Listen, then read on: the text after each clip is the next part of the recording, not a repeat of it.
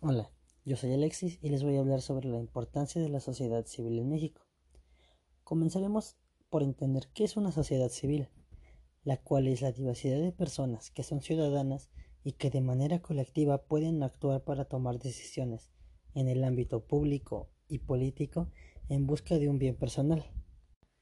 Y este tipo de sociedades se puede componer por asociaciones, organizaciones y movimientos pero en este caso hablaremos del movimiento social que se movilizó por la indignación e injusticia que se vivió en Iguala Guerrero el 26 de septiembre del 2014,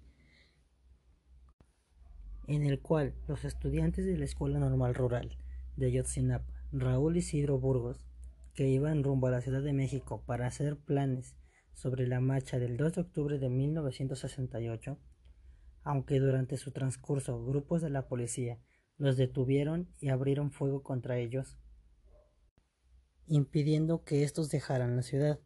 Esto dejó varios muertos y heridos, al final dejando solo 30 supervivientes, aunque esto no acabó aquí, ya que el 27 de septiembre apareció el cuerpo de Julio César Mondragón, torturado por unos supuestos videos que nunca vieron la luz, y al mismo tiempo se daban a conocer los nombres de 43 desaparecidos en este incidente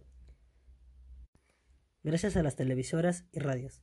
En poco tiempo se demostró que los elementos policíacos atacaron y secuestraron a los estudiantes bajo órdenes de José Luis Abarca, en ese entonces alcalde de la zona, y gracias a investigaciones se supo que él y su mujer pertenecían al cartel de Guerreros Unidos.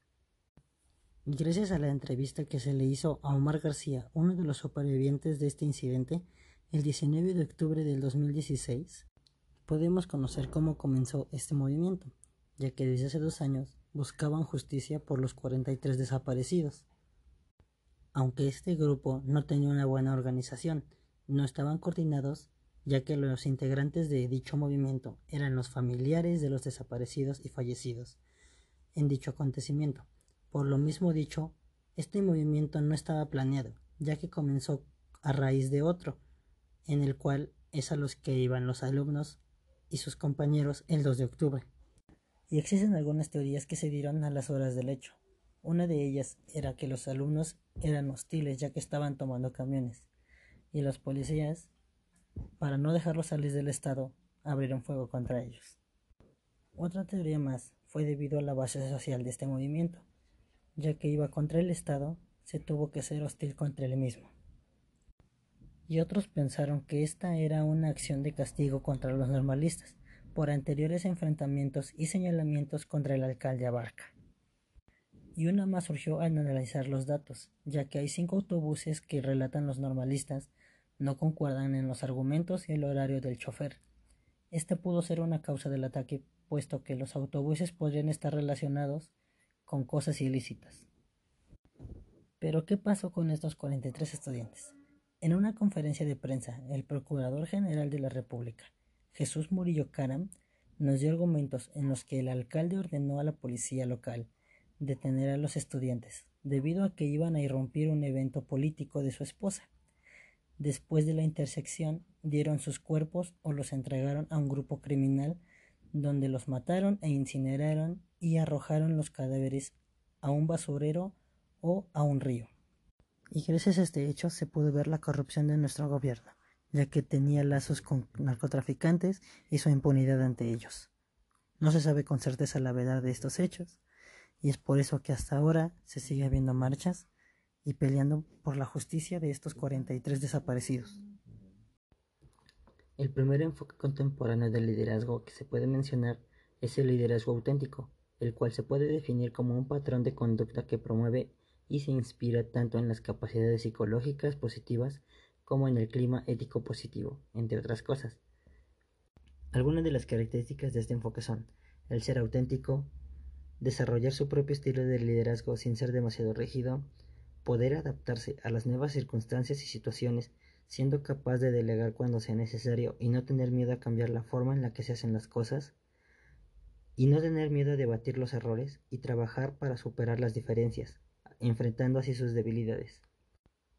Otro enfoque más es el liderazgo transformacional, el cual es la capacidad que tiene una o varias personas de poder influir positivamente en las capacidades de otros, así como también quienes con su actitud han motivado el progreso y el desarrollo de las personas con las cuales trabajan.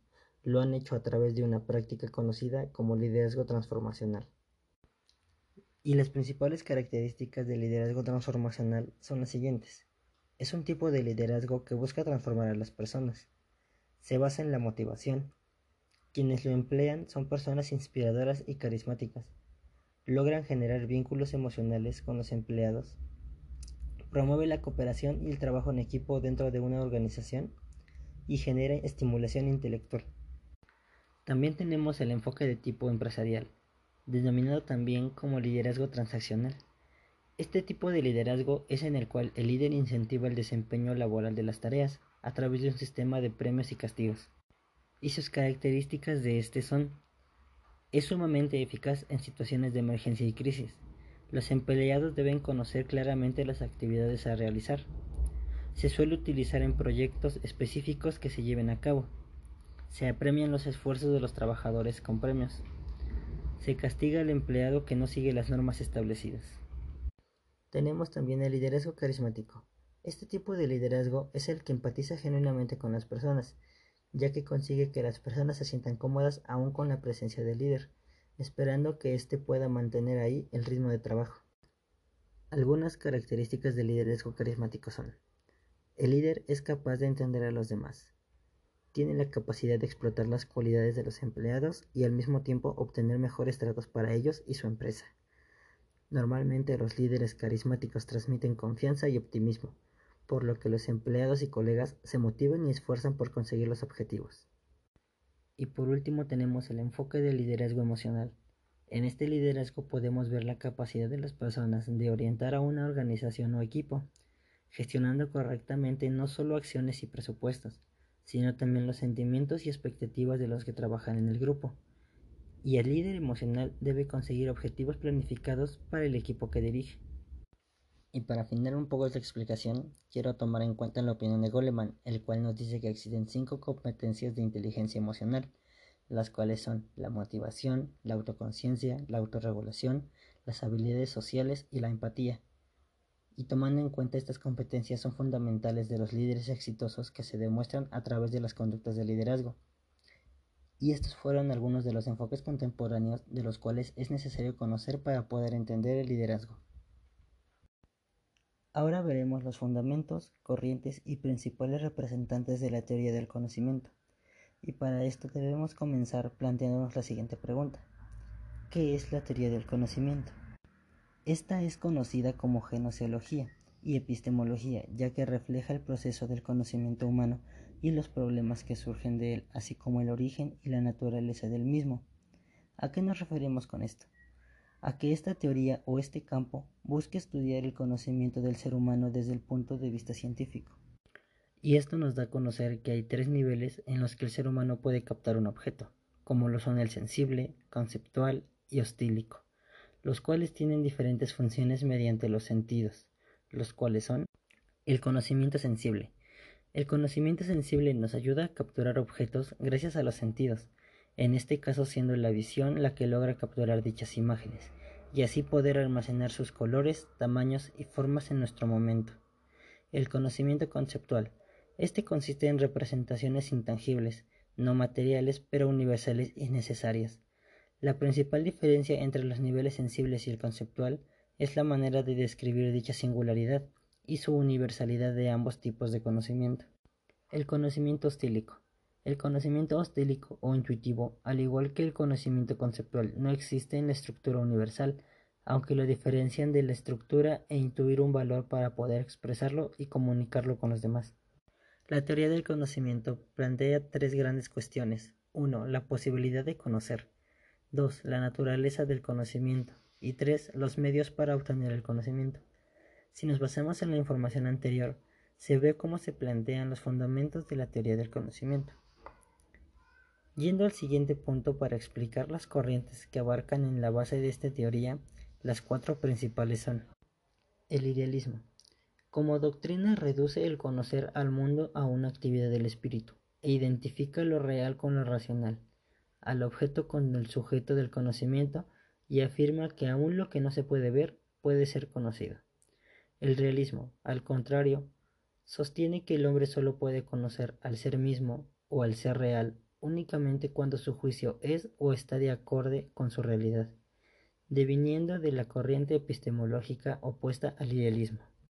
El escepticismo. Los escépticos dudan de la capacidad del hombre para conocer y por tanto para alcanzar alguna verdad o certeza.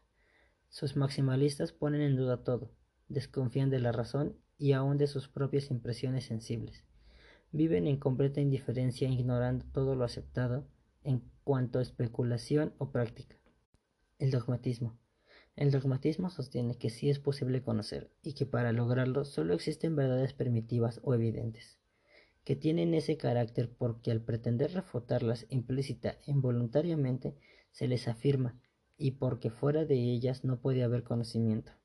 Y por último, pero no menos importante, nos vamos a enfocar en los principales representantes de esta teoría, cada uno con su aporte pero desde su punto de vista. Platón fue el fundador de la Academia de Atenas, una escuela dedicada al desarrollo del conocimiento, que se dedicó a la filosofía, la retórica, las matemáticas, la astronomía y la medicina. Allí tuvo Aristóteles como el más destacado de sus alumnos. La academia llegó a funcionar por nueve siglos, salvo algunas interrupciones tras una vida consagrada a la educación. René Descartes, célebre filósofo y sabio francés, en la solución del problema filosófico fundamental, el problema de la relación entre el pensar y el ser, Descartes era un dualista. Afirmaba que existen dos sustancias, la del cuerpo que posee el atributo de la extensión y la del alma que posee el atributo del pensamiento. Aristóteles. Aristóteles admite que la realidad es cambiante. El verdadero conocimiento es saber identificar la sustancia de cada cosa. Obra del entendimiento, este proceso consiste en reconocer causas y principios, entre las que se encuentra la causa formal y la esencia. Kant. Siguiendo algunos lineamientos de su libro, Crítica de la razón pura, podemos ver que Kant llega a la conclusión de que los juicios de la ciencia deben de ser a priori y sintéticos. De esta forma aumenta el conocimiento y los juicios que se hacen universales y necesarios. Así no se tiene que acudir a la experiencia para comprobar la veracidad de un juicio y se puede llegar a un consenso.